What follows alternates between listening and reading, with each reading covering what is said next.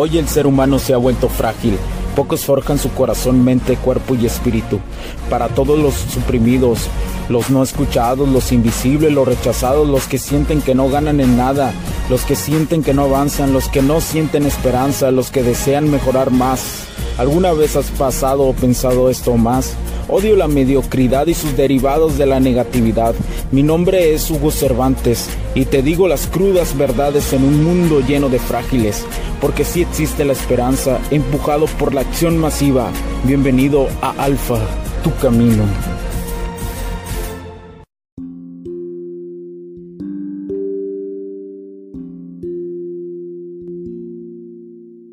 ¿Qué tal amigos? Soy Hugo Cervantes.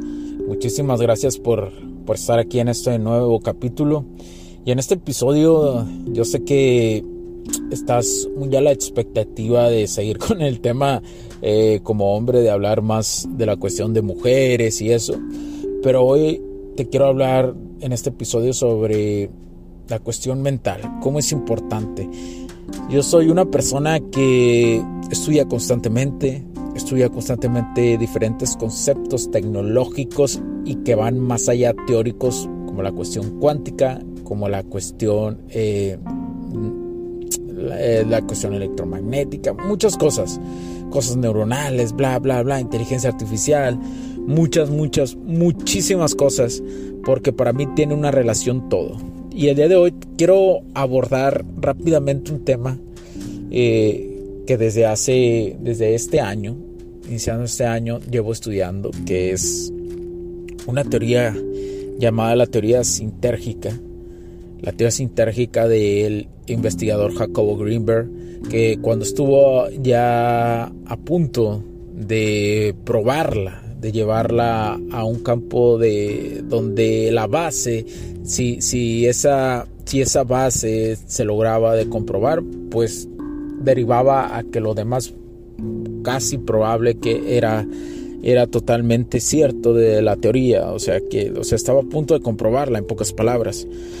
Eh, este investigador dedicó ahí, eh, él dedicó lo que son 15 años, lo que son 15 años de investigación en la cuestión de experiencia cerebral del, del cerebro humano eh, sobre los campos neuronales y los campos espaciales que, existen en todos lados, cómo había una relación entre ellos, desde la mecánica cuántica, lo místico, los chamanes mexicanos, los budistas, bla, bla, bla, bla, cómo, cómo existe una, una correlación entre ellos y cómo son coordinados todo lo que vemos o lo que no vemos o lo que creemos que vemos.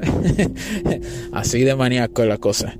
Eh, pero es muy, más que maníaca, es una forma de decir que está súper chingonamente interesante. Porque eh, al, al, final, escucha al final porque te viene muy relacionado con los temas que tratamos aquí vamos a suponer que una estructura del espacio, la estructura del espacio que hemos escuchado, ¿no? O sea, sabemos que estamos en un espacio, en una, en una dimensión tridimensional.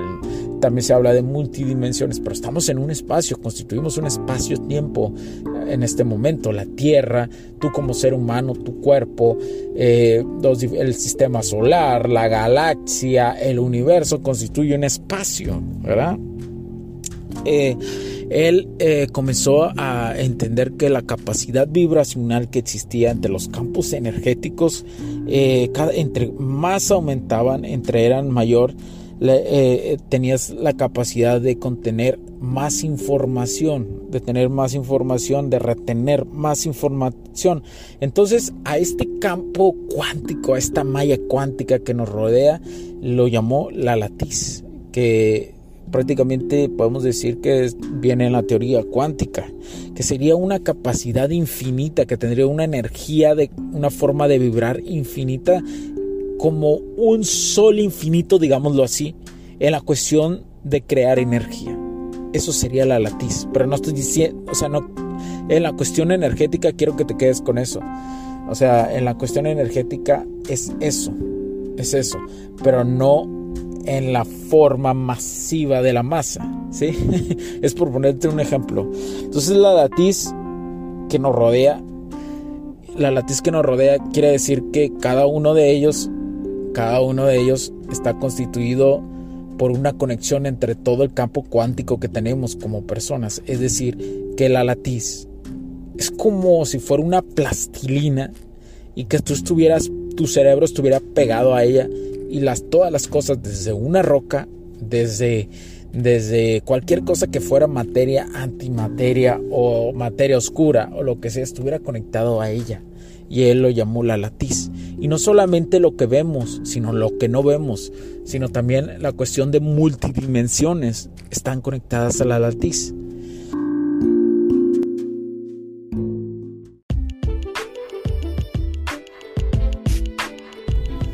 Sé que estás disfrutando de este capítulo y muchas gracias por tu tiempo. Hago esta pequeña pausa en él para pedirte por favor nos sigas en nuestras diferentes redes sociales como HC La Tecnología Crece, nosotros también, HC Distribuciones y Soluciones Tecnológicas.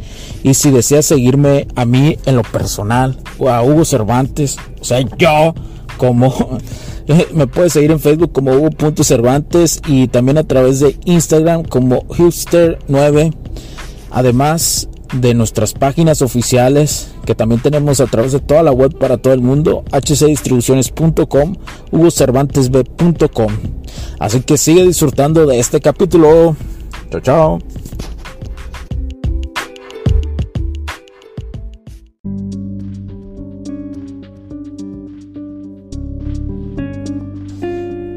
Entonces, eh, él dijo, él, bajo sus investigaciones y su teoría, dijo que la modificación que teníamos a través de la latiz permitía la, la modificación en todos lados en la cuestión de la materia.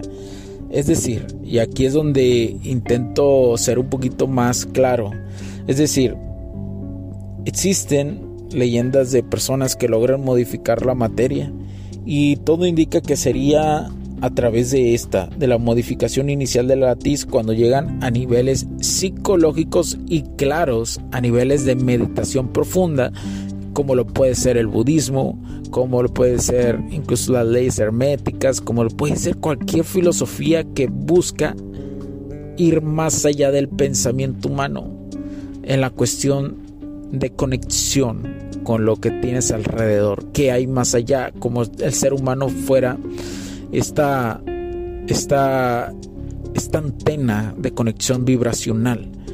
Conforme pasaron en los años, el, cerebro humano se ha ido adaptando a la latiz misma. Él, él pone esta teoría sobre eso, porque entre más nos desarrollamos nuestro entre más crecemos, entre más tiempo pasamos los seres humanos, nuestro cerebro se va haciendo más poderoso, digámoslo de esa forma. Y pone que la latiz es una matriz superconductora de múltiples dimensiones, es decir, que si algún día tuviéramos la oportunidad de dominar la latiz, con ella se podrían resolver resolver los problemas energéticos alrededor de todo el mundo, porque crea una energía infinita, ¿sí? Pero aquí es donde está la cuestión donde lo relaciono mucho con Nikola Tesla, donde tal vez, tal vez Nikola Tesla había llegado ya a este concepto de la latiz, pero lo aterrizaba a nivel físico de poder tener esa superconducción a través de la atmósfera. Específicamente no recuerdo qué parte de la, de, la atmósfera, ¿no? Una sub, eh, subatmósfera que la, creo que es la donde se hace la ionificación, ionicización, ionificación. No recuerdo muy bien o exactamente, pero eh, Nikola Tesla ya hablaba de este tipo de conceptos. Ojo, Nikola Tesla no sabemos todas sus investigaciones, qué fue lo que sucedió, qué fue lo que no sucedió. Eh, pues se perdieron muchísimas de las cosas. Pero bueno, eh, Jacobo habla de esto, de que podría utilizarse como una matriz superconductora para todos los que son aficionados a la electricidad. Pues esto es un boom total, ¿no? Sería un boom total y cómo... Y aquí viene la parte final de, de, este podcast, te digo cómo está relacionado con todo esto, lo que estudiamos, porque él decía que no solamente podría afectar a nivel, la latiz no puede no puede modificar solo a nivel físico, sino que las emociones, tus pensamientos pueden ayudar a modificarla, pueden impactarla y la pueden moldear. Es decir, a mí me llega muchísimo la, la atención de decir que, y lo tengo diciendo desde varios años y he atravesado bajo este experimento conforme voy avanzando en mi vida, que mis pensamientos, mi entorno, mis emociones, que son derivadas y que golpean al cuerpo, son las que moldean mi vida. Son las que moldean y que va haciendo que avance mi vida y que me lleva a una evolución primero interna y por consecuencia externa. Entonces, si la totalidad de estos conceptos, si la totalidad de la teoría sinérgica es real, se podría comprobar que la cuántica y la relatividad tienen una relación a través de la latiz. Podría existir una unión de ellas. Y en una de sus explicaciones, y más adelante haré eh, un poquito más, hablaré más sobre esto, poco a poco iré sacando más capítulos de esto. Eh, tal vez no seguido, ¿no? Tal vez no seguido, camaradas. Eh, pero abordaré los temas. Sin duda alguna. Se puede decir que debajo de la teoría de supercuerdas existe la latiz. Y debajo de la latiz existe algo más. Y al final, no es el final, pero hay un observador y, esto yo sé que suena un poco loco, pero estaría prácticamente con esta teoría diciendo Jacobo que hay, que sí existe un todo. Pero no, no quiero entrar en, en, abordar eso hasta estudiarlo un poco más. Que bueno, ya lo llevo estudiando, lo estudié durante bastantes días y lo repetí y lo repetí y Jacobo llegaba a la misma conclusión. Es muy interesante. Pero bueno, quiero regresar rápidamente para que te quedes con esto. De que tus pensamientos, tus emociones, tu forma de actuar. Por eso es tan importante ser estoico, por eso es ser tan importante vivir leyes herméticas, porque todo eso hace moldear tu realidad. Realmente somos el producto de nuestros pensamientos, de nuestras emociones. Entonces para poder ir más allá o dar esos saltos cuánticos en la vida, pues inicia desde tu interior. Y Jacobo dice, del interior se modifica la latiz.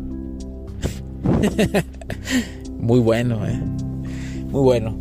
Eh, soy Hugo Cervantes, muchísimas gracias por acompañarme en este podcast. Te dejo, cuídate, chao, chao.